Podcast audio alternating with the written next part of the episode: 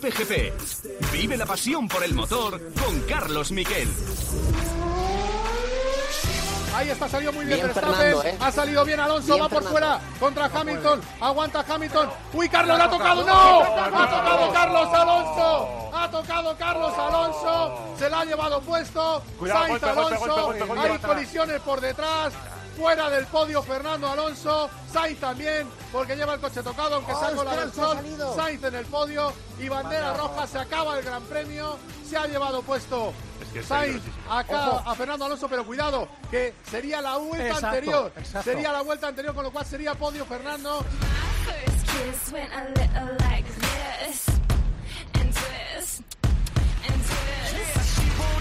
Hola, ¿qué tal? Buenas tardes, bienvenidos a Cope GP. Ay, qué mal lo pasamos en la retransmisión aquí en tiempo de juego a las eran las 9 y 5 de la mañana cuando sucedía en España, cuando sucedía este momento en el que se chocan los dos españoles, esa salida, la última salida de una carrera en la que hubo tres salidas, algo lo nunca visto, y cuatro banderas rojas, que es una auténtica barbaridad. Al final, eh, bueno, pues victoria para Max Verstappen, que era lo esperado.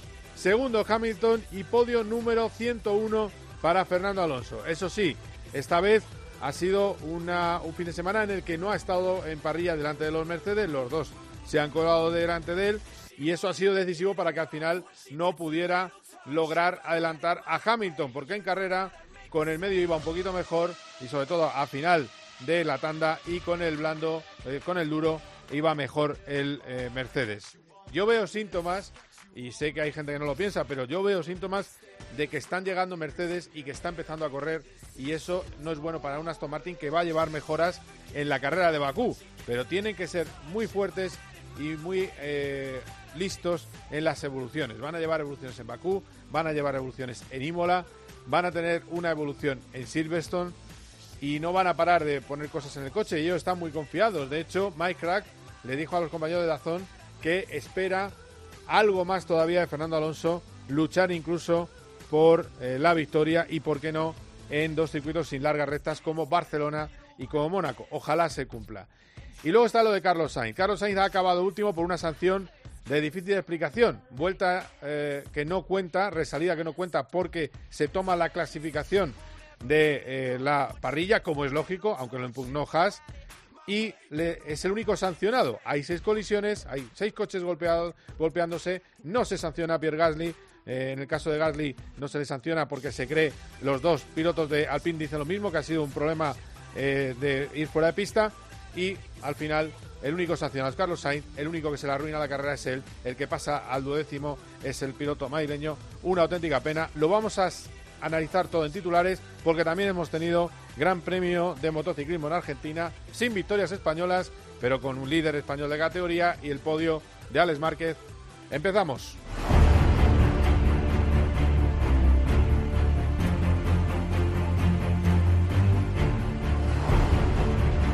Evidentemente, muy pocas veces he tenido que narrar una colisión entre dos pilotos españoles y esta ha sido una de ellas y encima luchando por el podio. Y Carlos Sainz tiene por obligación que ir a, ver a las televisiones, pero quería ver a los comisarios y entonces se pasó por todas las televisiones diciendo que no podía hablar y que no quería hablar. Donde más habló fue en la Sky inglesa. Ahí dijo lo que vamos a escuchar ahora mismo. Es la peor sanción eh, que me he encontrado jamás. Esto es lo que dice Carlos Sainz. Right now I cannot talk. I'm too no puedo hablar. disappointed to. Ah, I just cannot cannot say anything. I prefer to go to Stewards. Uh, get the penalty away because I don't think I deserve it and it's the most unfair penalty I've seen in my life. So uh, I will go first to Stewards and then come by. I just need to come to the TV pen because if I don't come, they put me another penalty. So.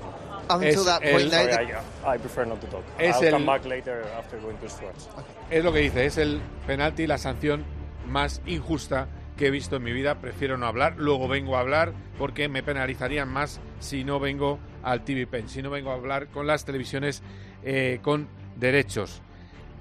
Además, eh, Alonso le echó un capote. Cuando ya los memes inundaban todo en las redes sociales, injustamente porque igual que le ha pasado a Sainz, le puede pasar a Fernando. Es una resalida, rueda fría, eh, últimos con el sol de frente, en fin, hay cosas que Si hubiera sido tan fácil no hubiera habido tantos accidentes. Eh, podía haberle pasado al revés. El caso es que llega Fernando Alonso y le echa un capote a su amigo Carlos Sainz. Sí, porque era injusto, no sabía quién me había tocado. Luego vi que era Carlos y que tuvo una planificación seguramente también eh, dura, porque cuando tienes las ruedas frías y no vas a, chocar contra nadie. Cuando haces una salida otra vez con los 20 coches yendo a la primera curva, después de una vuelta de formación detrás del safety car que va muy lento, al final creas más peligro, porque va a volver a suceder algo, ¿no? Después de una bandera roja. Así que bueno, lo hablaremos en la próxima carrera. Y, y sí, al final contento con el podio, pero la última media hora fue confusa.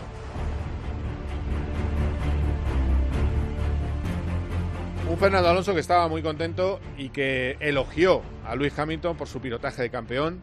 Esto es un. La verdad es que es un poco los Pimpinela. Se elogian, se abrazan, está el saludo al final de la carrera, pero tienen un pique entre ellos que no veas. Eh, eh, bueno, que si tú te has hecho, te has olvidado de los cochazos que llevabas, el otro si te has olvidado de que te adelanté en Australia. El caso es que hizo un carrerón Luis Hamilton, hizo un carrerón también Fernando Alonso y empataron a gestión y al final no hubo victoria. O sea, hubo victoria del que salía primero en la primera curva y salía adelante en la parrilla, que es lo que pasó. Por cierto, un Sainz que había adelantado muy bien a Fernando Alonso al principio de, la carrera.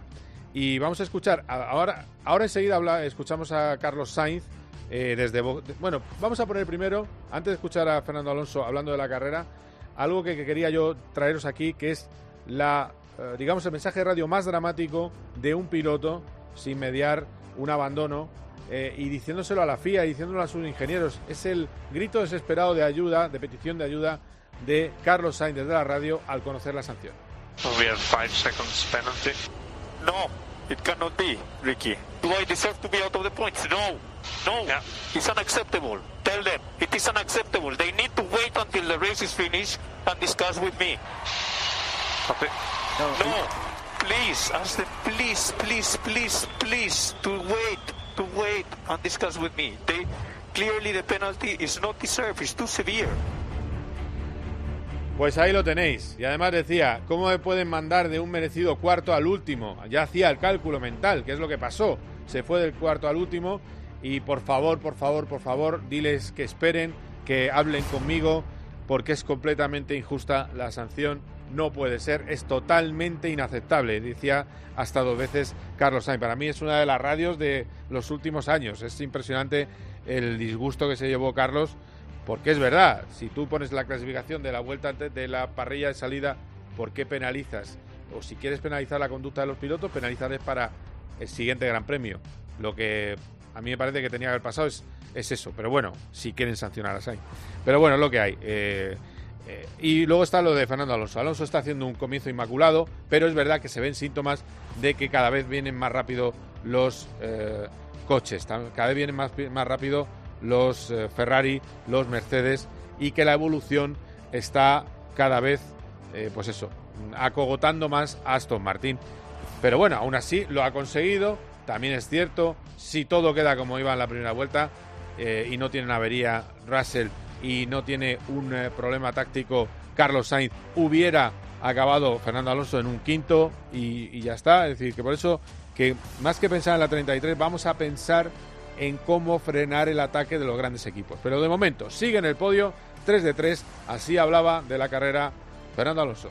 Sí, sí, la verdad es que pensaba ya que, que teníamos el podio al final y luego eh, la bandera roja que fue un poco sorprendente por, por el Haas que creo que estaba, o el Alfa Tauri en la curva 4 luego el, toque y nos quedamos fuera de, los puntos incluso en un momento. Luego nos volvieron a meter en los puntos, o sea, una, montaña rusa de emociones en la última media hora. Pero bueno, eh, muy contento con el podio, el tercero consecutivo y, hoy no podemos atacar a, Hamilton. La verdad es que, hizo una carrera fantástica delante nuestro y, y tampoco por detrás teníamos mucha presión, así que bueno, íbamos ahí en tierra de nadie.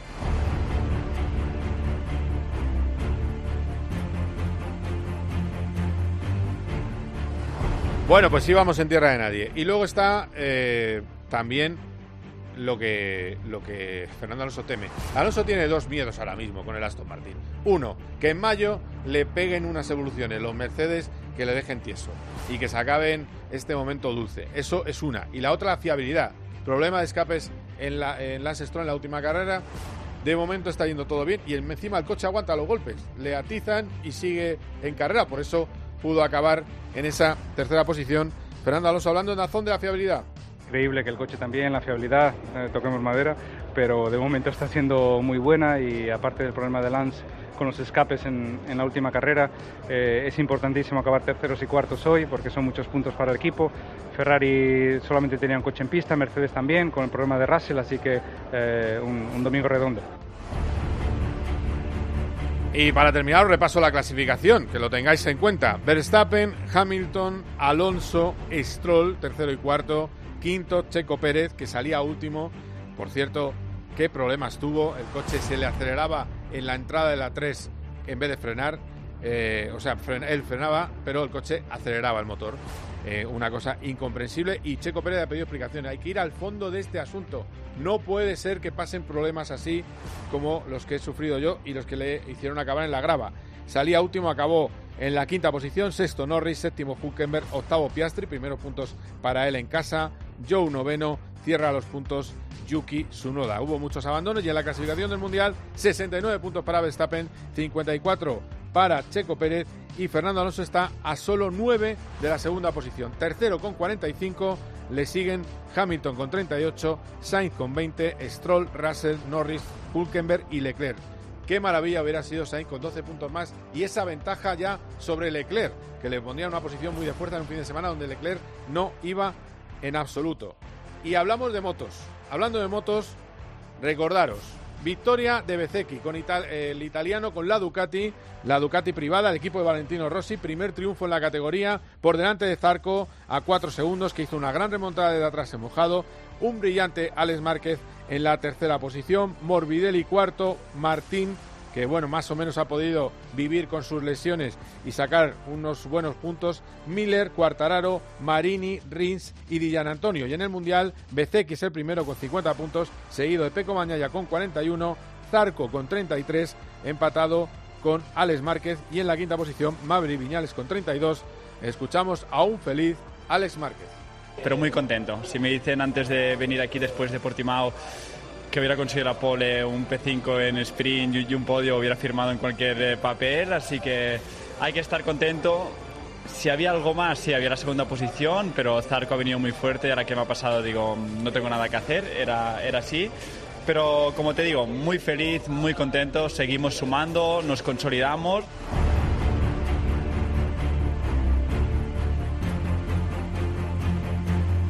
Además, en Moto 2, triunfo de Tony Arbolino. Cuidado con él, que está liderando ya el campeonato. Segundo en meta, Alonso López, que se ha hecho muy amigo de los Márquez eh, y entrena con ellos en Madrid. Alonso López eh, le hacen vaciles con su look. Bueno, es muy, es un personaje divertido. A ver si lo tenemos un día aquí en, en eh, COPGP. Tercero, Dick, aparte de pilotazo. Tercero, Dixon. Cuarto, Canet. Quinto, Sergio García, remontadón. Salía en la posición 26 y en mojado en la temporada de su debut hizo una carrera excepcional, recibido en aplausos por su equipo y del resto de españoles, Albert Arenas eh, noveno y sobre todo pinchazo de Pedro Acosta. No tuvo su fin de semana, no iba bien, no tenía ritmo mojado. En el Mundial de Moto 2, Arbolino 41 puntos, Aaron Canet, que terminó cuarto en esta carrera, 33 eh, en la segunda posición. El favorito para el Mundial, Pedro Acosta, 29. Y luego el resto de españoles, Alonso López en la posición 20, o sea, con 20 puntos sexto. Y Manuel González en la séptima posición.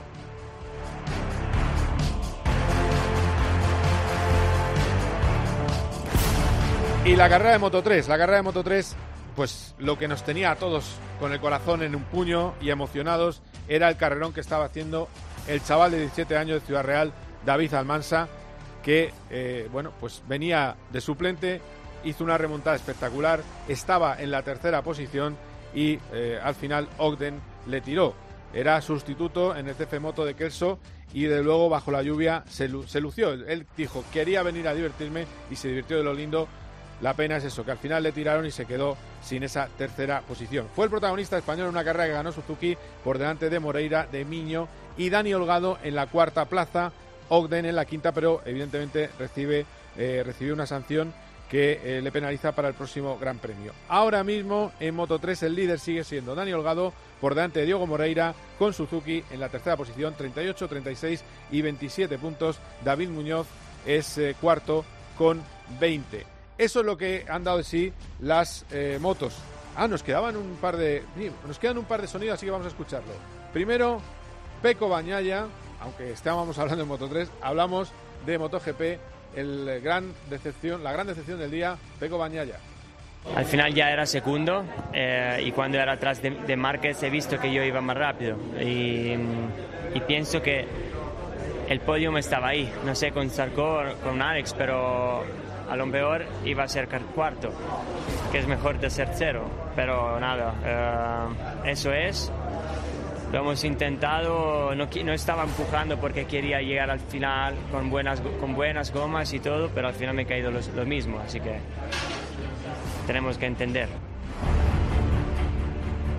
Y terminamos con otro hombre que tampoco lo habíamos escuchado, os decía antes, una de las decepciones del fin de semana, decimoquinto en MotoGP, Alex Espargaró. Tiene que ser uno de los eh, hombres que luche por el título.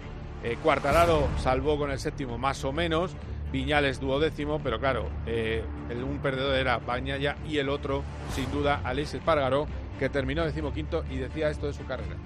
Pues sí, una pena, la verdad es que una pena que en uno de mis circuitos favoritos, arrancando como arrancamos en seco, perder la oportunidad de poder luchar por la victoria por culpa de la lluvia, pero no es una excusa, no vale, hay que correr en seco y en mojado y realmente hoy ha sido una pesadilla, una de mis peores carreras en MotoGP, parecía que el neumático trasero como si estuviera pinchado, eh, no tenía nada, nada de tracción y la verdad es que se ha hecho muy largo.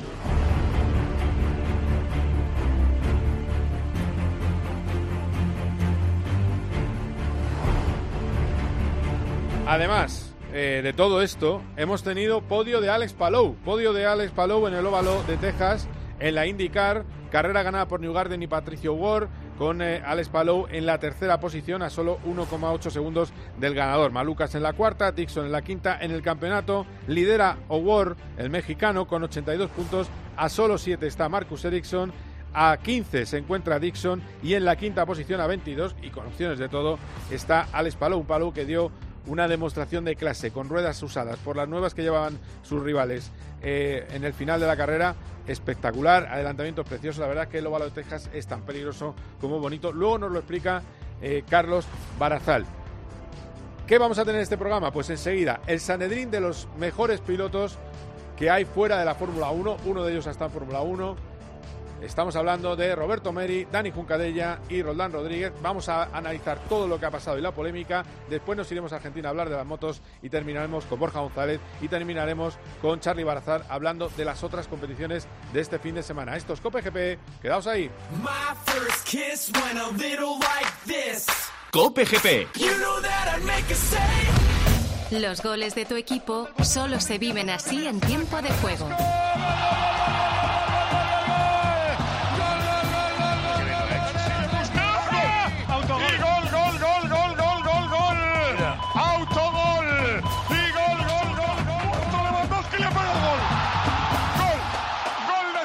Tiempo de juego con Paco González, Manolo Lama y Pepe Domingo Castaño.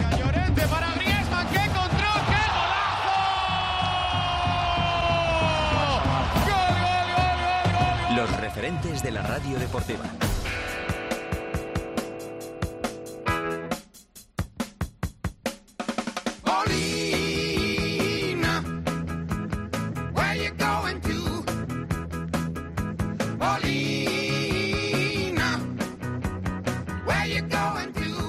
Vamos a analizar con un Sanedrín de pilotos la maniobra polémica y lo que pasó en este Gran Premio de Australia.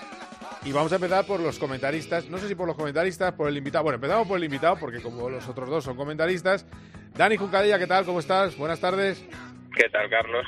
Bien, bien, bien. Solo una cosa, eh, simplemente, ¿justa la sanción a Carlos, sí o no?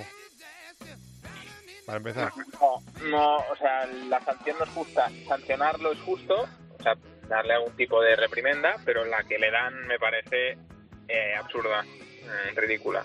Vale, eh, le pillamos entrenando en karts. Roberto Meri, ¿qué tal? Buenas tardes. Hola, ¿qué tal? Buenas tardes, ya estoy por España. Bien, eso está muy bien. Ya te lo dije yo ayer en la retransmisión, que lo que tienes que hacer es montar una tintorería allí en las calles de Tokio, que eso es muy rentable. Pero Yo bueno. ya sabes que soy de peluquería, Michael. vale. La misma pregunta, para empezar con un titular breve. Eh, Roberto. No, pues yo creo que nos justa porque de, de un P3 o P4 que tenía a quedar el último, creo que es una sanción excesiva y sobre todo digamos, con una media vuelta que nunca llegó a contar, en teoría, salvo para Carlos Sainz y los Alpín. Eso es. Y Roldán Rodríguez, también comentarista de COPE. Pilotazo, hola, ¿cómo estás, Roldán? Hola, amigos. Coincido, coincido. O sea, situación normal sí que es eh, seguramente sancionable. Eh, si contamos que es la primera vuelta o primera frenada de una salida de una carrera, aunque fuera relanzada, pues ya es menos sancionable y si ya tenemos en cuenta las consecuencias absurdas que tuvo una sanción que no que no que no condicionó nada realmente un accidente que no condicionó nada pues me parece que, se han pasado vamos de frenada saco el que se ha pasado se ha pasado de frenada es la FIA no, no es Carlos bueno a ver eh, os cuento cosas que me contaban ayer del entorno de Carlos Sainz eh, os parecería ellos ellos primero de todo sostienen que Carlos va por la trazada que es lo que yo no estoy de acuerdo yo creo que Carlos va coladín pero bueno. Eh, y luego la otra cosa que evidentemente estamos todos de acuerdo.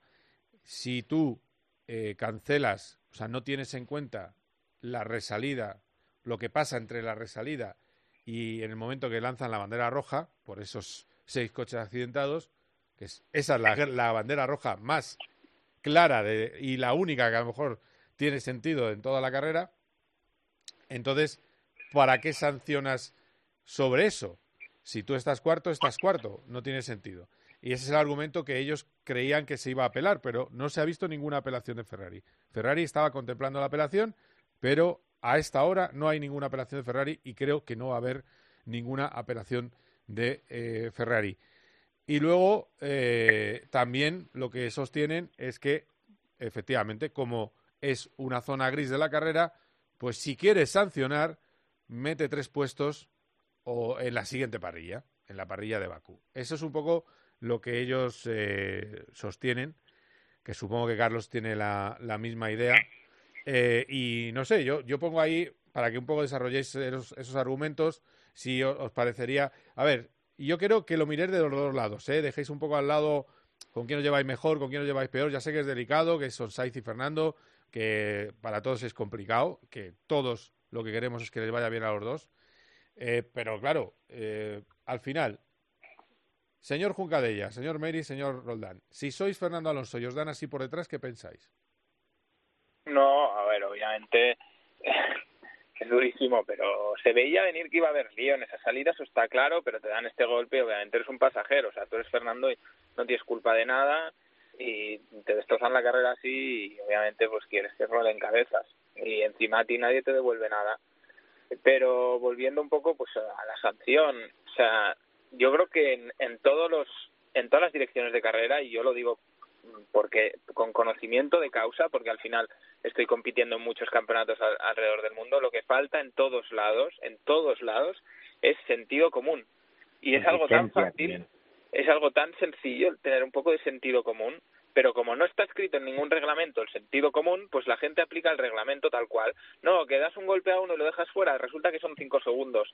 Si Carlos hubiera ido cuarto en carrera y el, y el, y el quinto estuviera a 17 segundos, ¿le hubieran metido también cinco segundos? Pues seguramente sí, y no tendría sentido meterle cinco segundos, porque dices que, que, que, pierde con cinco segundos, ¿sabes? Entonces, eh, al final, oye, un poco de sentido común y hacer penalizaciones un poco, pues... Eh, un poco que, tengan eso sentido común con lo que con lo que has causado con lo que ha pasado pero que no sea un reglamento fijo. O sea ahora acabo de ver sacando un poco sé, que es otro tema pero acabo de ver un incidente de la Fórmula 3 eh, en el que se tocan Browning y Colapinto que bueno da igual, no vamos a entrar en el tema, pero no entiendo la penalización, pero luego me han pasado el reglamento y resulta que el reglamento dice que no sé qué, la penalización más ridícula que he visto en la historia. Entonces, bueno, si siguen haciendo reglamentos así y ciñéndose sin ningún tipo de sentido común, pues pasarán estas cosas y la gente no aprenderá de carreras, porque al final la gente ve esto y dice, ah, pues es total. Claro. ¿Teto? Bueno, pues eh, sí, un poco en hilo lo que dice Dani, que estoy completamente de acuerdo con él. Eh, está claro que Fernando es un pasajero en el toque. Carlos venía apurando la frenada con Pierre Gasly. Eh, se encuentra Fernando, que lo acababa de acarrear Lewis Hamilton contra el exterior de la curva. Total, que Fernando tiene que ralentizar muchísimo más de lo que normalmente lo hubiera hecho por culpa de que Hamilton le estrangula contra el exterior de la curva y Carlos que venía pues con Gasly en paralelo pues se encuentra Fernando ahí delante de él a una velocidad yo creo que él no se esperaba y, ahí tienen el contacto no que, que manda a Fernando contra hacer un trompo que le deja obviamente atrás. Obviamente, pues, oye, pues si luego le devuelves la posición a Fernando, digamos que todo esto no, no ha contado de nada, yo creo que tampoco tendrían que haber penalizado a Carlos, ¿no? Porque digamos que esa media vuelta no, no contó para nada, salvo que al final ha contado para penalizar a Carlos para que dos Alpines de, estén fuera de carrera, eh, sin puntos, cuando los dos tenían puntos, y encima eh, la cantidad de, dinero que les ha costado, sobre todo al Alpine, este accidente. Es que, es que estábamos hablando de cosas bastante importantes y que por culpa de una mala gestión, yo creo, de la de la FIA en este sentido, pues eh, pues había gente que la ha salido muy cara, ¿no? Y yo creo que no es justo, yo creo que se necesita más consistencia, como bien dice Dani, pues oye, sí, a veces el reglamento está escrito de una manera, pero es que en las carreras no es todo no es todo numérico, ¿sabes? O sea, a veces cambian las cosas, entonces hay que saber un poco interpretar cada situación como es, que es un poco especial y, y ser un poco más comprensivos en esta situación. Para mí, la carrera tenía que haber acabado cuando, cuando hubo el accidente de Magnussen, y dejarse de la resalida 1 y la resalida 2 no tuvo para mí ningún sentido. Roldi. Sí, yo creo que ya, ya está bien con la FIA. O sea, eh, lo que no puede ser es que tengamos un reglamento escrito en inglés del siglo XII que no se entiende nada, que cada, que cada día eh, hay una interpretación diferente y, y, y, pongamos un poquito más la lógica, ¿no? Como, como decíais vosotros, eh, Roberto y, y Dani. Porque yo prefiero una FIA que sea mala y sea previsible a una FIA que sea buena y cada día tenemos una sanción diferente para un acto similar, ¿no? Y, está muy bien esto del espectáculo, la resalida, otra vez de separado, pero pero pero pero hacerse así de mal, pues pues yo creo que, que no tiene sentido y de verdad ¿eh? creo que los equipos que se juegan muchísimo dinero y muchísimo personal trabajando, mucha inversión, ventas de coches en algún caso, yo creo que tienen que de verdad sentarse con la FIA y decir, oye, mira, chicos, eh, por lo menos seamos previsibles y seamos lógicos. O sea, lo que no puede ser es, es que llevemos tres grandes premios y, tres lunes hablando del árbitro todo el rato, yéndose al reglamento, esto como era, y bueno, lo de la línea, que me imagino que entrarás ahí el tema ese. Sí, lo demás. Eh, de verdad, yo creo que hay que poner, un, hay que poner ya un, un, límite a, a, la imprevisibilidad y a la falta de lógica de la FIA. ¿No, ¿No os parece que fue cabeza de turco un poco? Que como todo eh, eh, el primer toque es el suyo, pues oye, había que. Alguien dijo, oye, esto es inadmisible, hay que darle, porque luego tardaron horas. Para mí, lo, lo más grave, hay dos cosas muy graves. Sargent, ni siquiera investigado, que revienta a Magnussen. Vale. No, a Debris, ¿no? O a Debris. A Debris, perdón, a Debris, correcto. Debris, al final es que... Magnussen se revienta solo, ¿eh? Michael es el que le pega. Correcto, correcto, tienes razón. No, no, tienes razón, ¿eh? acabo de... No, no, eh, penalización de 5 segundos para el próximo Cope GP. Asumo la culpa. Fue el de Bris, efectivamente. A De Bris le, le, fastidió, le dejó con muchos De Bris en pista y tal. Bueno, eh, revienta la carrera de Bris, ni se investiga. Y en el caso de eh, los pilotos de Alpine, lo que dice la decisión de los comisarios es que no le sancionan a nadie porque los dos pilotos están de acuerdo en que es un incidente de primera vuelta. Pero vamos a ver, no estáis mirando todos los datos. Toma reglamento. ¿eh? Sí, sí. reglamento maravilloso aplicado. ¿eh? Es alucinante. Que, que, para mí, que ya sé que todos tenéis vuestros amigos, es sanción a Gasly, porque ¿dónde vas, Cleofás? Pero bueno, vale, da igual. Eh, tú tienes que decidir como juez, no puedes decir, ah, como yo estoy de acuerdo, ¿eh? esto es como si yo cojo, me pego con otro y los dos decimos ante el juez, no, no, es que eran una bromita que nos hemos hecho. Y entonces el juez dice, ah, bueno, como son bromitas, Ah, no puede ser, no puede ser. Entonces, ¿qué pasa? Que ya estaban contentos con haber reventado a, Sainz.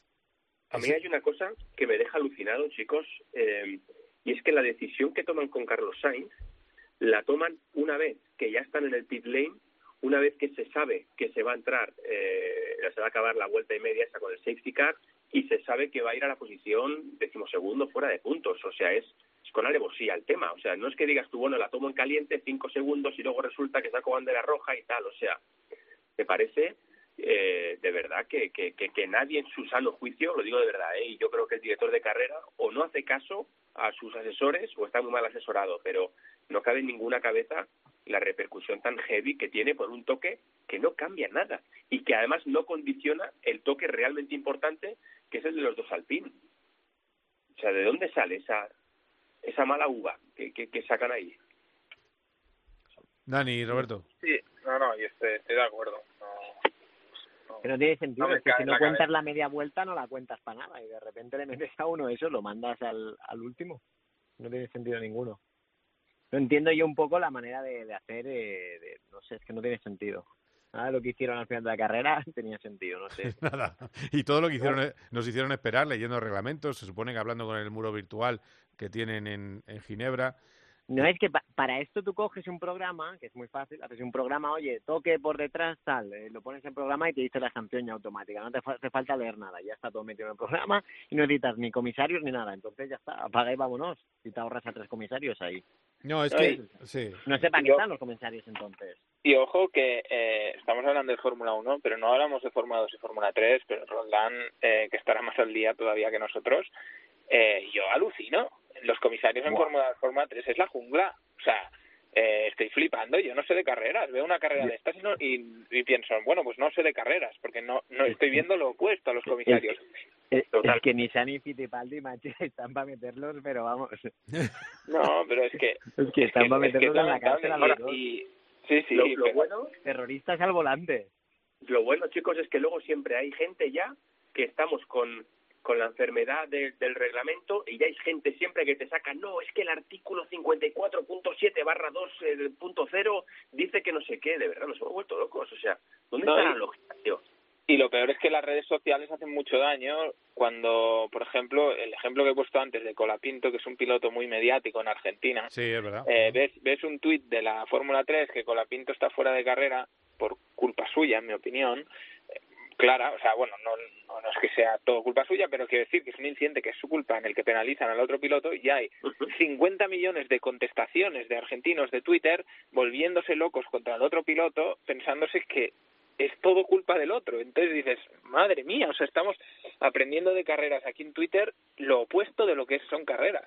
Y es sorprendente. Y es lo mismo que a pasa con a lo mejor ha aprendido así el comisario de Fórmula 1 ahora. A lo mejor ha aprendido en Twitter. Yo, yo ya lo dije en su día cuando sacaron a Michael Massey, había mucha coñita en Twitter, no sé qué tal, bueno, qué bien, ahora vienen no sé qué, estos dos, y yo hay uno de los comisarios, de los directores de carrera, que lo conozco, el DTM, que es Wittich, el auténtico que se ha quedado. Sí, el que se ha quedado. Y, y, y macho, eh, hay veces que hay que aplicar la regla de mejor malo conocido que bueno por conocer, y es totalmente así. O sea, la Fórmula 1 hubiera ido mejor con Michael Massey. Es verdad, es verdad. Es que estoy completamente de acuerdo, pero mucho mejor. Sí, sí. Pero bueno, eh, porque hay que recordar que a uno de los dos, que es el, el portugués, ahora se me va el nombre, Freitas, eh, a Freitas le quitan porque se olvidó de que venía a toda velocidad con la grúa en Japón, además, venía a toda velocidad Gasly. Se habían olvidado de, de Gasly. Que eso no se puede olvidar. Eso, esas cosas no se pueden olvidar. O sea, eso que me olvidó, no, eso no, no vale. No, es que No no, vale lo, hemos, porque- no lo hemos Porque es localizado. un accidente que le puede costar la vida. Exacto. Eso no vale. 50 cámaras, 17.000 sensores, eh, posiciones de todos los pilotos en tiempo real y saco la grúa en marcha atrás a 30 por hora cuando falta un piloto a 200 por allí, lluvia. Es que no, esas, esas cosas, no, eso me parece bien. Yo estoy de acuerdo que hay cosas que no puedes fallar y que son causa suficiente para, para sacarte de allí, pero pero es eso, que con el nuevo la nueva dirección de carrera, eh, como se flageló a Michael Massey por porque aplicó su sano juicio en algunas ocasiones, equivocándose o no, no me meto en eso, eh, pues ahora hay un reglamento, se aplica el reglamento a rajatabla y no hay ningún sentido común en las decisiones y eso no puede ser. Bueno, eh, está lo de la, cajetilla, la, la caja de parrilla, que, que te pasas un lado a la derecha, pero luego llega eh, Max y visualmente está fuera, pero el reglamento pone que es la superficie del neumático, puede estar en Sí, contacto. no, no, no tiene sentido Pero- ninguno. porque- Mira, Fernando, por ejemplo, dicho- está tocando con el neumático, ¿no? Eh, Fernando estaba Sí, tocando con el neumático también. Sí, supuesto. sí, Lo en el lateral. Twitter- Es verdad, es verdad. Lo, lo he puesto yo en Twitter, tiene como medio millón de visualizaciones y, y medio millón de personas diciendo que no, Roldán, es que no te has enterado que tiene que tocar el perfil de la llanta sobre el neumático en 24 grados norte, tiene que tocar no sé qué, que eso dice el reglamento. O sea, entonces mi contestación que he dicho hoy en Dazón es, mira, está claro que todos los pilotos somos tontos y hemos sido tontos y todos los de la parrilla son tontos porque no se han dado cuenta que el reglamento ahora y de siempre decía que las ruedas tienen que ir de adelante en vez de la línea amarilla, que es como ha sido toda la vida. Sí. ¿no? O sea, ahora Luis Hamilton, Fernando, Verstappen hasta ayer, todos, todos mal. Ah, no, no. No, claro, la, el neumático, o sea, vamos a ver, eh, meter un coche en un cajetín marcado en el suelo es tener las ruedas detrás de la línea blanca. Eso es sentido común.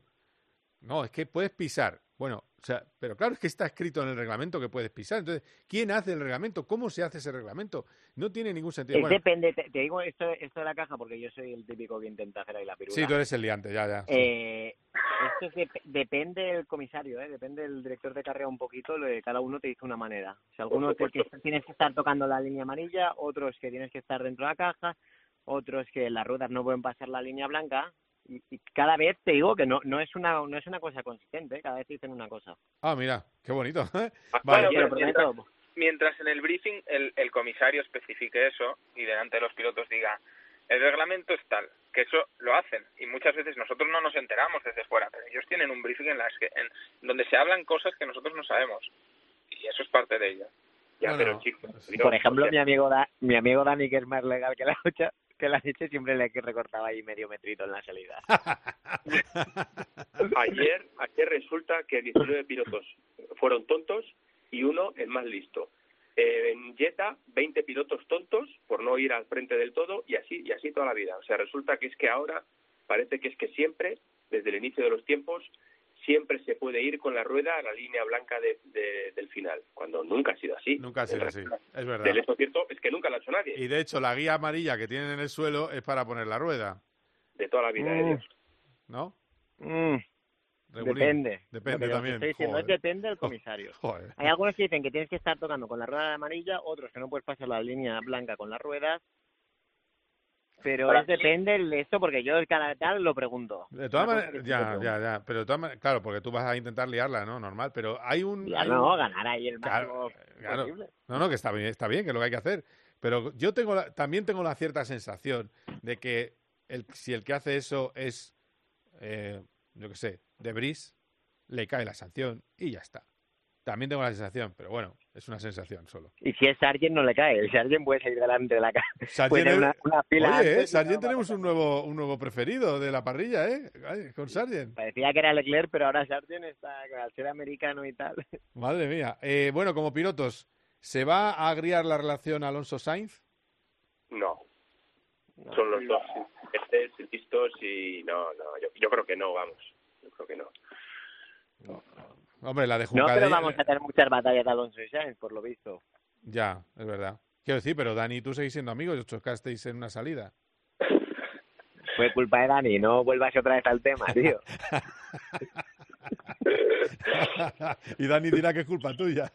¿Qué va, hombre? Dani sabe que fue culpa suya, hombre, que gira hacia el, el perro de Teto tuvo tres o cuatro años para aceptar su culpa. Durante tres o cuatro años no, acepta, no aceptaba en ningún momento su culpa y luego su culpa, la forma de aceptarla fue decir, bueno, tú podrías haber evitado el accidente, podrías haber frenado. Sí, claro, no te jode. Podrías haber viajado a, a Macao, ¿no? Es que no, era en Zambor. Era, era en Zambor y además... Y fue, y fue a los pocos metros de salir. Fue un choque eh, lo mejor, lo mejor, la mejor historia es el año siguiente. Claro, esa carrera era una carrera eh, mítica y nunca la había ganado un español. Entonces salimos primero segundo, nos damos, bueno, pues nada. Y el año siguiente Corro ganó mm, fácil, o sea, no sé ni mm, la carrera más fácil de la historia, no entiendo aún por qué, pero mi coche corría diez veces más que el de todos, además. El de Max, vamos ahora. Y sí, y, y me. Hombre, pero tenías compañeros de equipo, hombre, habría que ganar a alguien. Sí, sí, sí, obviamente. Bueno, estaba Carlos Sainz también. Pero eh, quiero decir que dominé ese fin de semana y me llama Teto y me dice, macho, ya podrías haberme dejado ganar el año pasado si vas a ganar este año. ¿Es verdad o no? es muy de Mary eso. vale. A ver, es que tú que lo conoces también, tú eres Dani Junca, ya vas contra un muro de, de frente que dices, es que me voy a chocar contra el muro, ¿qué haces? ¿Levantas o sigues a fondo contra el muro? Yo, yo hubiera levantado. Y este sigue a fondo, este está loco. Pero vamos a ver, que es piloto como tú, que a mí no me pasa este, lo que decía ayer por radio Hamilton, no quiero que me pase Alonso, tal. Pues igual, es que es, el ardor guerrero, es lo que, lo que tiene. Dani, no te he escuchado, ¿tú también crees que no va a haber problema entre, entre los dos? Eh, sí, sí, sí. Yo creo que no habrá ningún problema. estos son incidentes de carrera y al final tuvimos, en cierta manera, tuvimos final feliz con, con Fernando que pudo recuperar su posición y bueno, eh, yo creo que esto no va no va a generar ningún tipo de conflicto, son cosas que pasan a veces en las carreras. También es verdad que yo no sé si Fernando, si no hubiera recuperado el podio, a lo mejor hubiera estado más caliente. Y no sé Seguro, 100%, hombre, pero es normal. Eh, tampoco seamos realistas, vamos. Lo que pasa es que también es verdad que a lo mejor en público mm, se corta, porque es Carlos. Eso también es cierto. O sea, yo creo que hay un, un, hay algo más que son que compañeros de parrilla. O sea, yo creo que hay una relación muy buena. Entonces, eso también influye. ¿eh? Yo... Seguramente. Es como me decía ayer un oyente, dice, anda, que si el toque de... ibas a andar con tanta historia, si el toque a Alonso se lo da a Hamilton. Y, y yo respondí, por supuesto, hubiera cambiado el, discurso. No pasa pues como cuando Stroll le catapulta a Alonso en Austin, ¿no? Pues yo creo que un poco lo mismo. Tampoco dijo este tío. Es igual, es verdad, es lo mismo, sí, sí. Sí, sí, en la misma línea. Sí, sí, sí. Eh, voy a terminar. Eh, habla Mike Crack, dice que ve posible la victoria para Fernando Alonso lograr grandes cosas en dos circuitos. A ver si estáis de acuerdo. Barcelona y Mónaco. Sí, me lo creo. A Barcelona Barcelona el tema, eh, hay un tema muy importante, y es quitando la chicane de entrada recta, esa chicane que yo creo que a nadie le gustaba, o a nadie le gusta, eh, vamos a volver a un Barcelona temido eh, por el neumático delantero izquierdo, por la, por la degradación de neumáticos, ¿no? Y más en junio con el calorazo que va a hacer. Por tanto, hay el punto fuerte de, de estos, de, de Aston Martin, allí se potencia en Barcelona, además en un sitio donde para adelantar no es tarea fácil, ¿no? Y luego Mónaco, el problema de Mónaco, bajo mi punto de vista, es la quali. O sea, al final para poder ganar en Mónaco tienes que hacer quali o tienes, que hacer la pole o, hacer la pole. Básicamente es a lo que pasen cosas muy raras, ¿no? Por tanto, yo votaría más por Barcelona, fíjate, que por Mónaco. Yo sí estoy de acuerdo, pero bueno, creo que es una reflexión bastante simple ¿eh? por su parte, pues bueno, un poco en línea de lo que comentábamos, ¿no? Que es un coche que pues, genera muy buen downforce y, y estamos hablando de dos circuitos donde eso es primordial y donde la velocidad punta pues quizá no es tan importante. Entonces, eh, bueno, veremos si es así. A ver, yo opino que si lo cree el ingeniero de ellos es el que más información puede tener de todos. Así que bueno, que sí que será un coche que vaya mejor. Está claro que yo creo que el Red Bull, quieras o no, pues es un mejor coche, aunque el Aston Martin iba a ir mejor que él en cualquier tipo de, de circuito. Ya vimos que degradación tampoco es que tengan casi nada Red Bull, eh, igual que ellos, o mejor en Melbourne. Así que bueno, que yo creo que, que para que ellos ganen tienen que tener problemas los dos Red Bull en el fin de semana y es la única manera de poder ganarles. Eh, porque ahora mismo es que Red Bull está bastante superior. Yo creo que ganar a Ferrari y a Mercedes sí que les van a ganar sin problema en esos circuitos. Y luego hay que eso, que trabajar con el, con el, con el coche de la mejor manera posible, intentar encontrar el mejor setup para estas, para estas condiciones, ¿no? Son coches, piensa que tienen simplemente tres carreras y obviamente pues eh, hay que encontrar el setup ideal y supongo que todos los equipos están trabajando en ello. Es que lo que fue un escándalo es que en, en, cuantas, en, un sector le sacó dos segundos Verstappen a Hamilton. Eso fue espectacular. Eso, no, eso es una locura. Eso, Yo creo que a un, a un Fórmula 2, chicos, saliendo de la curva 7 a la misma velocidad que el Fórmula 1. Y, y cómo llega de diferencia a la, a la frenada de la 9. Y yo creo que están ahí, ahí con el Mercedes y el Ferrari. O sea, es que cuando salen de las 7, perdón, del Mercedes y del, y del Red Bull, cuando salen de las 7 está por lo menos 60 metros fácil. Verstappen detrás de Hamilton y llega 60 metros por delante a la frenada de la, de la 9. Yo creo que, que, Hamilton también es un tío listo y, y de hecho se ve en el onboard que el tío no va con el modo, digamos, el shock, digamos, el, el de de tirar fuerte, va como recuperando energía, ¿eh? O sea, cuando le pasa mm. se queda como de repente le, le empieza empieza a recuperar energía al coche, que deja de, de, de, de, usar, digamos, el antiguo Kerr. Y, y eso también yo creo que lo hace el tío para, en plan, mirar la diferencia que hay de coche, ¿sabes? Que Hamilton piensa en todo, creo yo. O sea, porque dos segundos, que te saquen dos segundos es, una barbaridad. Es, demasiado. En un sector prácticamente le se lo sacan uno y medio, media vuelta le saca dos segundos. Sí, sí, sí, ah, es, increíble. Bueno, pues que sepáis que yo aprendo mucho de los tres y para eso eh, trabajo en esto, para seguir pues se aprende en Twitter, Michael, que no te has enterado. Ah, es verdad. Sí, bueno, oye, me pone de los nervios cada vez que alguien que opina lo contrario que yo me dice, claro, es que no tienes ni idea. Vale, si, si a lo mejor es verdad, pero 24 años a pie de pista, algo aprendes. es que es alucinante la falta de consideración que hay. Pero bueno, da igual, no vamos a entrar en lío, ¿verdad? Eh, vamos a dejarlo, porque, ah, bueno, aquí hay varios que se calientan con el tema. Eh, Dani a veces, Roldán, Roldán poco, pero va entrando. Y Teto, Teto porque ni lo mira, pero si no, también... Aquí el que, más, el que, más, le gusta a Twitter es Dani. Dani es el que Dani... No lo voy a negar. ¿Para qué nos vamos a engañar? Dani, Dani, se lo... Dani disfruta. Dani es un tío que disfruta con el Twitter. Le encanta. Dani... Eh, oye, es que... Es la, es la mejor red social.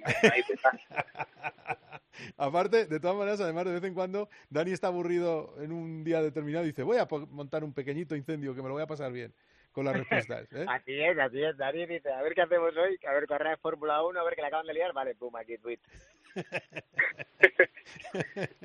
bueno, está bien, está bien. Chicos, que muchas gracias. Y dale al kart, eh, Teto. Y, voy, voy, ya, ya, entre que tal y más roto el entrenamiento, macho, te tengo la cruz puesta, pero vamos. Sí, bueno, venga, pues nada. Bueno, para Roldán y Dani un placer, ¿eh? Ah, para mí nada, ¿no? Gracias. Nada, tío, gracias, un abrazo. un abrazo. venga, cuidado, chao, chao. Cope GP, vive la pasión por el motor con Carlos Miquel. Por la noche en la radio. Todo lo que ocurre en el deporte y las exclusivas de Juanma Castaño. Hoy han hablado los dos entrenadores, Xavi y Ancelotti. Ancelotti y Xavi a la misma hora, Madrid y Barcelona. De lunes a viernes de once y media de la noche a una y media de la madrugada, todo pasa en el partidazo de Cope.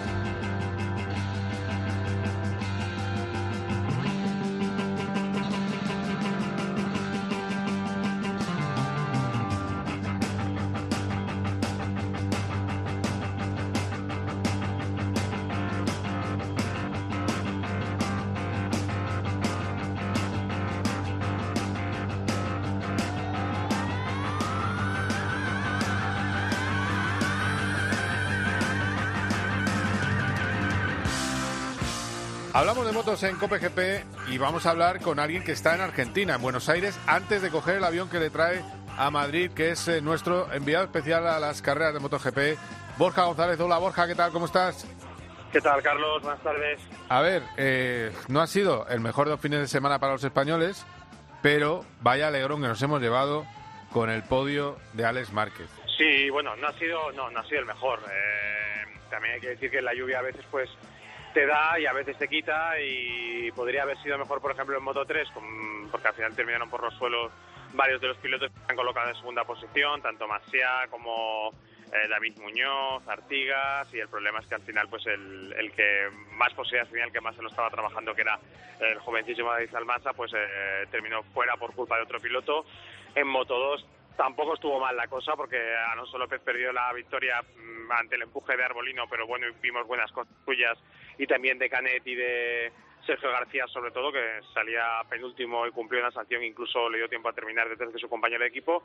Y en MotoGP, pues preveíamos un fin de semana brillante para Aprilia, y es lo que vimos el viernes. Es la, es la pista Aprilia, el sábado el viernes se confirmó en seco, pero luego, tanto el sábado ya con los dos pilotos, eh, digamos, encajonados en, la mitad del grupo y sin poder adelantar, me refiero a Maverick Viñales y Alex Espargaró, Espargaró el ganador el año pasado aquí de este gran premio, y sobre todo el domingo en lluvia, que tuvieron muchísimos problemas de tracción, pues les dejó totalmente fuera de juego. Y tuvimos que recurrir pues a, nuestra a nuestra Ducati. La Ducati no falla y la Ducati de Alex Márquez menos, y él lo está aprovechando muy bien y consiguió un magnífico podio que adorna un gran fin de semana eh, que empezó con la pole del sábado también aprovechando mejor que nadie las condiciones de la pista y consiguió hacer una carrera muy buena, muy sólida en condiciones muy difíciles y en su primera experiencia real con, con lluvia eh, con esta moto. Ahí me ha llamado la atención, no, no lo hemos... Eh, eh, no, lo vamos a escuchar ahora, eh, Alex Márquez, pero una de las cosas que me ha llamado la atención es que no quiere vacilar a su hermano con el podio, en absoluto. ¿eh? No quiere picarle porque, claro, está lesionado como para andar eh, con esas, ¿no? Yo creo que, que en realidad eh, lo que le pasa a Alex es que tiene un poco de, de, hartazgo por ser siempre o terminar siendo siempre el hermano de Mar Márquez. Creo que es algo que él ahora, además, que está en un sitio diferente, que, que está con una con unas expectativas completamente distintas, eh, no le gusta siempre el recurso, en este caso es simpático, sabes si le vas a chinchar a tu hermano, pero Marc ha estado muy desaparecido desde el lío de Portugal. Eh, el único recurso, digamos, que hemos tenido para entender cómo estaba era él y ya esquivaba las preguntas el, jueves acerca de la situación de, su hermano anímico y también físico, o las intenta esquivar como puede y, hoy, pues eh, hoy o este fin de semana, pues es obvio que él prefiere centrarse en, sus logros que no tener que estar siempre eh, explicando qué, qué pasa con, el número uno de la familia, evidentemente, porque es el número uno del motociclismo español. No, está claro, está claro. Aparte, eh, en agua va muy bien Alex, y ya lo hemos visto en otras ocasiones, y luego estuvo muy listo en la calificación al poner ruedas de seco. Eh, estaba yo viéndolo por la televisión y me hablaba yo con la, con la pantalla, porque eso es muy de carreras de Fórmula 1, a ver quién pone el seco.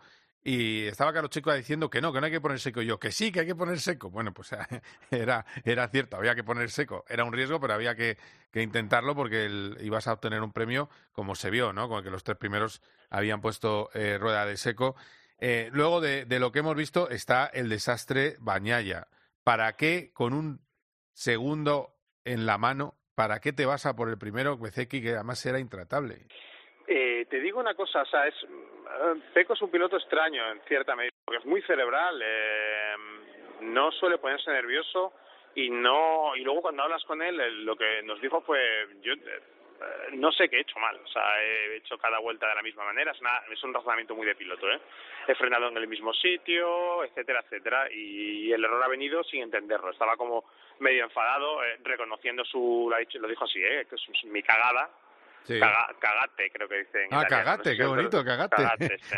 sí. Eh, y eh, bueno, mm, la verdad es que te, te digo, para él el problema es que ha perdido una gran oportunidad este fin de semana, porque Cuartararo está, está en un momento complicado y sacó un brillante séptimo puesto porque al principio de carrera le tocó Nakagami y se quedó descolgado detrás. Estoy hablando en términos, digamos, de lo que presuponemos que debería ser el mundial rivales, pensado sí. en el largo plazo, es decir, no sin quitar, sin, no se puede menospreciar evidentemente a todo lo que está ahora mismo arriba, empezando por Marco Bezzecchi que está donde está porque se lo merece porque ha sido rapidísimo en todas las condiciones y era uno de los favoritos para pelear por ganar en, en seco también en Argentina. Lo decía los pilotos de Aprilia, Alice Espargaró no se cansaba de repetirlo. Es decir, Bezeki está ahí porque ahora mismo tiene el nivel para estar ahí. Luego veremos a ver qué pasa en el largo plazo. Pero si miramos a la partida así como la presuponemos, claro, Cuartararo ha sacado cierto beneficio en el sentido de que pintaba fatal la cosa desde el, desde el viernes, que no se enteraba absolutamente de nada, y luego su otro rival, que es el que está en casa, pues ha visto como, como Bañaya en este fin de semana ha sumado cuatro puntos.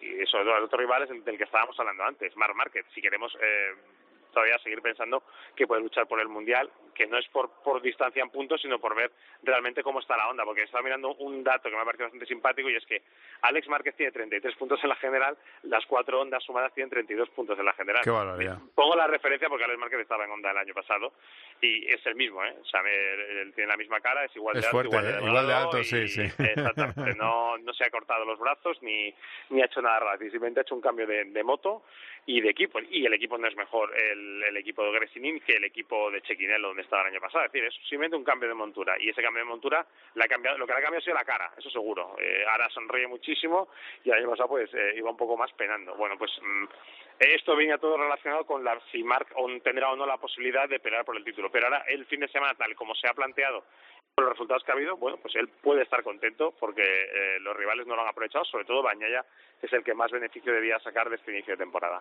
Claro, claro. Y, y además eso, hablábamos de, de los problemas de, de algunos pilotos. Ha sido muy triste ver cinco pilotos sin competir, las dos Honda oficiales.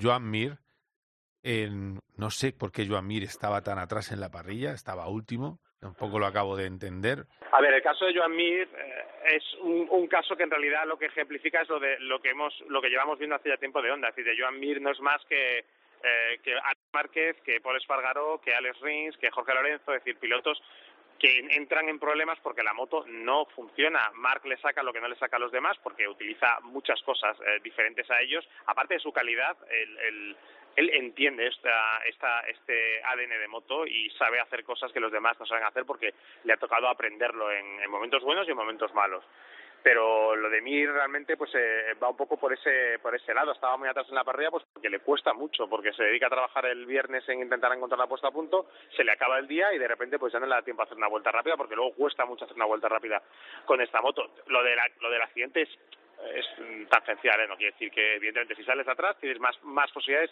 de tener un accidente. Y luego, pues, que el accidente tenga como consecuencia que él no corra, pues es una cosa que es totalmente incontrolable. Pero en realidad él podrá, digamos, podemos darle ahora mismo mucho margen porque está en su segundo fin de semana con la moto, porque tiene, digamos, todavía que aprender muchas cosas, la moto está cambiando y hay que darle ese aire, digamos. Pero el, el olor, el olorcillo que, que, desprende todo esto que vemos en Honda no es más que el mismo olor que hemos, que hemos tenido o hemos sentido en, en los últimos años, que esperemos que cambie para bien de, de, los pilotos, porque hay tres pilotos españoles embarcados en el proyecto y uno que teóricamente tiene que pelear por el Mundial.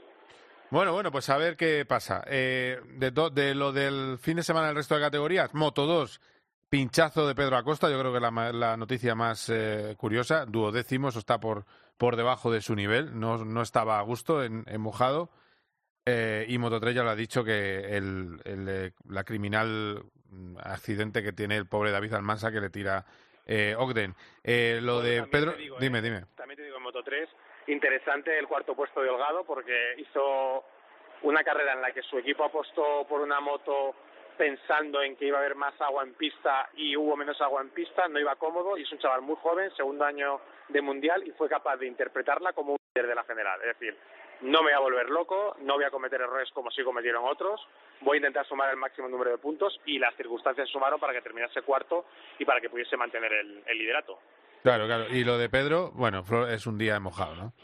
Un día mojado, efectivamente. Eh, él es el más fuerte de la categoría, pero aquí, pues, eh, contra, en esas circunstancias no se ha sentido cómodo y no ha sido capaz de, ser rápido. Fue mejorando a lo largo de la carrera. Es verdad que probablemente si la carrera hubiese durado lo que tiene que durar, tanto él como otros pilotos le habrían ido cogiendo el hilo y a lo mejor habrían mejorado, pero es, es, es lo que hay. O sea, no, no se puede decir nada. Sí que hay que tener en cuenta una cosa. Arbolino es un rival sólido, ¿eh? O sea, no, no, no le hacemos caso porque nunca hablamos de él, pero Tony Arbolino, estoy hablando de memoria, pero creo que debe andar ya por el sexto o séptimo podio consecutivo contando con las carreras del año pasado. Es líder de la general, ganó ayer, en, Portugal también subió al podio, o sea, ojito con él. Y Alonso López terminó segundo y Alonso hizo un mal primer gran premio, pero es otro de los que estaban colocados los favoritos. Lo mismo que Aaron Canet, que terminó cuarto. Y lo que te he dicho al principio, eh, y creo que hay que mencionar a Sergio García, porque es, debuta en Moto 2, es segunda carrera y me, me lo contado esta mañana enseñando me ha Ah, sí. que, que se había quedado alucinado, que no sabía, no había cogido jamás la moto en lluvia, no sabía que se iba a encontrar, estaba un poco asustado, ca- cagado, como diría Bañaya, y Cagate. Cagate y ha llegado y ha dicho, empezó a notarse cómodo y saliendo el, el penúltimo, creo que era 27 o 26 porque Sí, faltaba un el piloto, penúltimo, faltaba sí, sí. ¿Y, y cómo, hasta dónde llega? ¿Y, qué, y cómo- Tenía una, tenía una penalización de vuelta, de vuelta larga, es decir, que tuvo que perder otros tres segundos trazando por fuera y aún así, y con todo eso le dio para terminar quinto. Buah, es una barbaridad. Pues eh, ojo que, que, tenemos, sí, podemos sí, tener sí. mejor piloto de Moto 2 que de Moto 3 en Sergio García, que ya O demostró por su lo menos clase. en lluvia. En como, lluvia. Llueve todo, como llueva todo el año, a lo mejor es el, el Kenny Roberts Jr. de, de Moto 2. Bueno, pues habrá que estar atento a todo lo que pasa en el Mundial de Motos. Próxima cita dentro de dos semanas, Gran Premio de Estados Unidos en Austin. Esperemos que con Mar Márquez. Ya no te digo si votas que le van a quitar la sanción o no, porque a lo mejor eso es de, de coger la bola de cristal. Pero bueno. Te digo, eh, o sea, mi, mi- te- me, me voy a mojar, me voy a mojar, pero no un poco.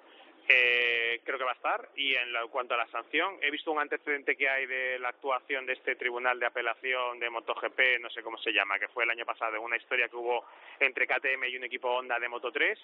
Y por los plazos que tardaron, en los que se movieron el año pasado, yo creo que no cumplirá, no cumpliría la sanción de, de mantenerse, no cumpliría la sanción en Austin porque no les daría tiempo. Luego ya eh, también tengo la impresión de muy probable que, la sanción la terminen quitando y que se tenga que terminar asumiendo como un error de- del panel de comisarios por haber puesto el Gran Premio de Argentina y no haber puesto la próxima carrera. Esa es la historia. Es que hay un defecto de forma.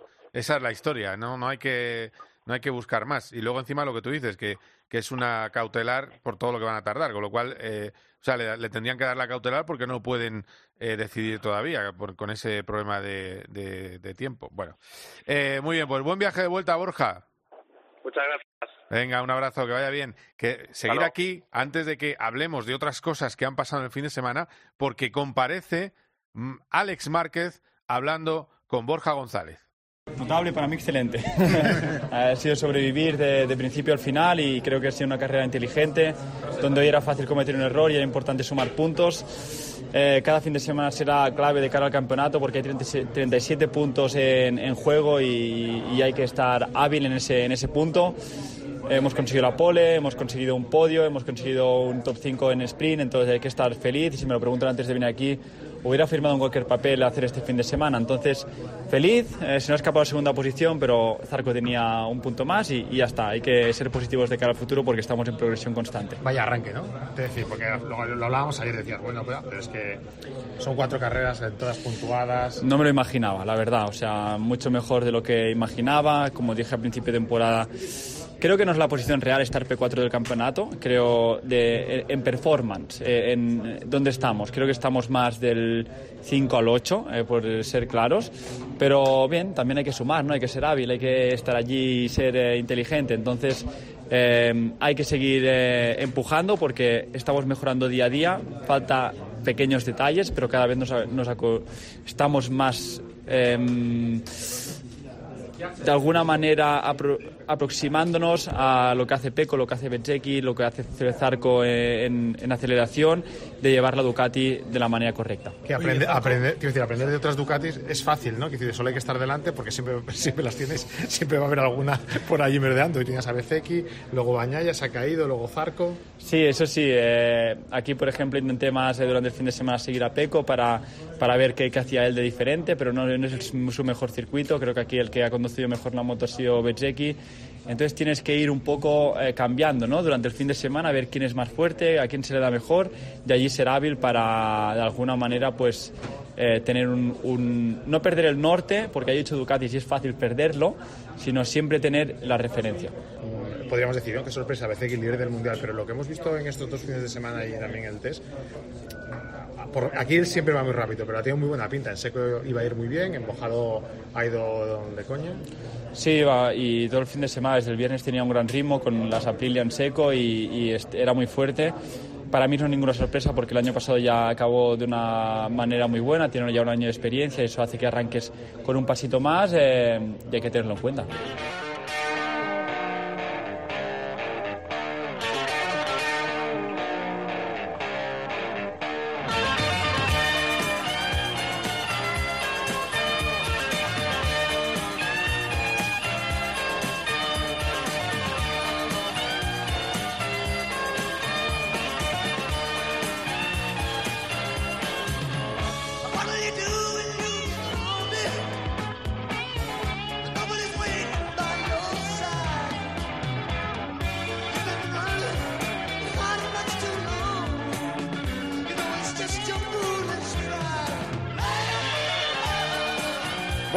Pues eh, Charlie Balzar, muy buenas. Impresionante lo de Alex Palou. Salía séptimo, se queda ahí con una estrategia que no era la mejor, pero cómo adelantaba con el neumático usado.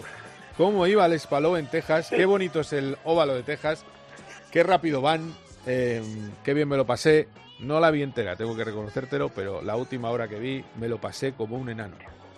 Pues no me extraña porque ha sido una de las eh, de los últimos años de todas las carreras en óvalo, obviando Indianápolis por aquello de que es Indianápolis, ¿no? Y, tiene una aura especial.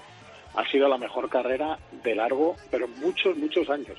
Una absoluta maravilla, emocionante, luchas a veces eh, a tres, eh, pegados, eh, casi tocándose, bueno, eh, taquicárdica y, bueno, en la esencia de, de las carreras eh, en óvalo. Una absoluta maravilla. Sí, y luego además eh, nos, nos quedó la duda de si hubiera podido ir a por el triunfo eh, Palou al final, por esa, ese accidente postrero de Grosjean que, que dio por finalizada la carrera. Pero bueno, eh, vuelve, vuelve el campeón, ¿no? Bueno, nunca se había ido, pero... Exacto. a ver, mmm, probablemente habríamos tenido una llegada de fotofinish. Sí. Y no me hubiera extrañado que hubiera sido fotofinish a tres, porque justo en la zona de meta es donde se podía rodar tres en fondo. Eh, y una vez ya pasada la meta, pues ya no, ya no, ya no hay problema por la siguiente curva. Entonces, eh, viendo esa zona que tiene el, el, óvalo de Texas, que es una especie de, de tirachina, ¿no? Coges el rebufo, te sales un poquito por fuera y te lanza como, pues eso, como si fuera un tirachinas y, y atacas al, al otro piloto probablemente ya digo que habríamos tenido una llegada entre Pato, entre New Arden y, y excepcional. Eh, lástima, efectivamente, bien dices, ese accidente de Grosjean, un poco impaciente por salirse del, del, rebufo, de irse un poco arriba, y al tocar a Malucas, pues se le descoloca el coche y se va contra el muro. Un poquito ahí de impaciencia de, de Grosjean, que en cualquier caso, no, no, yo no quiero correr en óvalos, bueno, ya voy a probar, madre mía, no solo prueba, sino que aparece por ahí arriba en alguna fase de la carrera disputando la victoria también. Así que, pero bueno, fueron los tres más fuertes los que acabaron arriba y la verdad es que es una muy buena, muy buena eh, sensación con Palo, porque el año pasado con todos los problemas que tuvo contractuales y tal, él dice que no, pero algo le tuvo que afectar. Hombre, evidentemente. Y, y, no veía la telemetría y todo eso. Exacto. Y ahora este año, pues ahí está otra vez y está en ese plan eh, que es lo suyo habitualmente, que de, de martillo pilón, de, de, tipo regular, de tipo muy fiable, que eso es, eso es importantísimo en, en este campeonato donde están tantos puntos, de ser fiable, de no fallar, de estar ahí. Es verdad que no recuerdo si fue séptimo octavo en San Petersburg, sí, sí pero aquí, aquí es tercero, está todavía sexto a la general, no pasa nada, tranquilidad. Es hasta ahora, de la, en las dos carreras solo ha habido seis pilotos entre los diez primeros, en las dos carreras, y él, lógicamente, es uno de ellos. Así que esa es su fuerte. Eh, no, yo no veo a Palou ganando seis o siete carreras al año. Ojo que la Igli eso es casi imposible. Sí, no, nadie lo hace, es verdad. Pero yo viéndole así, empiezo a tener, aunque no me gusta ser agorero ni estas cosas, pero mmm, y viendo cómo se ha movido en Indianápolis en otros años, pues creo que en la gran prueba va a volver a estar ahí y tendrá que terminar cayendo un año u otro. Bueno, bueno, pues eh, ojalá sea hasta este año. Imagínate, Alonso bueno. ganando en Mónaco y a la vez en eh, Indianápolis bueno. al Palou. Nos salimos. Nos, nos, pedimos fiesta el lunes. Nos pedimos fiesta. Madre mía, madre mía, eh, madre mía. Por cierto, bueno, vamos terminando eh, este programa. Eh, por cierto, 344.000 espectadores en Dazón, eh, estadísticas en las que no están solo la aplicación de Dazón, que mucha gente eh, tiene. a las 7 de la mañana es una barbaridad. Estamos sí. hablando de el doble de audiencia, digo, hablo de la Fórmula 1, doble de audiencia que el año pasado aproximadamente, un pelín menos del doble. y si hablamos de 2019, que es un año que empezó muy flojo, eh, es verdad que ayuda que esta, la carrera es un poquito más tarde y que además se alarga con las resalidas y todo lo que pasó. Eh, pero en 2019, para que te hagas una idea, Charlie, y lo oigan nuestros oyentes, 49.000 espectadores. Esto sí. es una fiebre que no tiene ya límite. El 33 ya está en todos los lados. Hoy, hoy el propio Alex Márquez tengo, no digo nada, tengo 33 puntos en el Mundial. Y. Bueno, eh, es una pasada, Charlie. Bueno, tú lo estarás viviendo también, o sea que... Sí, sí, se ha montado, en fin, es que alguien tendría que hacer un estudio sobre lo que supone Alonso. Ah, pero me da igual, no porque sea Alonso, sino que me da igual que fuera otro, otro personaje de cualquier ámbito. Sí. Ah, mmm, me gustaría que los que saben de esto, sociólogos y demás, eh, explicaran cómo es posible o por qué pasa esto con Alonso, o sea, dónde están las causas y demás. Sería, yo creo que es un artículo para un periódico o para un dominical más que atractivo. A ver, es una mezcla. Seguramente no, sí. iba a arrasar. ¿Sabes? Lo, sí, la única diferencia, bueno, primero, yo creo que no es todavía 2005, 2006 o 2007. No, bueno. Pues eso era una locura. Lo que pasa es que ahora la gran diferencia con entonces es que me paso el día desmintiendo fake news. Entonces, sí. antiguamente era digamos, no es que tuviéramos el patrimonio de la información de los periodistas, pero se respetaba sí. mucho eh, lo que sacaba un medio, otro medio. Ahora alguien se inventa que van a llevar un alerón el alopadre eh, en, en, el circuito de Albert Park y, y tienes que desmentirlo. Eh, porque lo ha dicho un vídeo en YouTube y luego se hace con no sé quién y tal. Eh, bueno, pues es lo que hay. Y así muchas cosas. Pero bueno, no pasa nada. Lo estamos disfrutando, eh, Charlie. Eso. Gracias por todo, ¿eh? como siempre. Nada, un placer. Venga, un abrazo fuerte. Hasta luego.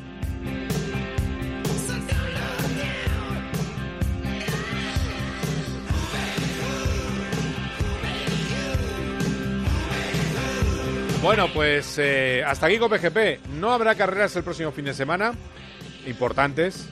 Eh, se les va a preguntar a Charlie Bardal, pero bueno, eh, hasta donde yo sé no hay grandes competiciones internacionales. Y, eso sí, y la próxima carrera será el 30 de abril, porque iba a haber una carrera en dos fines de semana, que era el Gran Premio de China, que se anuló. Entonces no habrá COPE el lunes que viene, pero no os preocupéis, que apareceré por la antena de la COPE y seguiremos informando de todo lo que pase en el... Ah, bueno, sí que tendremos en dos semanas el Gran Premio de Austin, que será muy importante del Mundial de MotoGP. Ha sido un placer. Adiós. COPE GP con Carlos Miquel.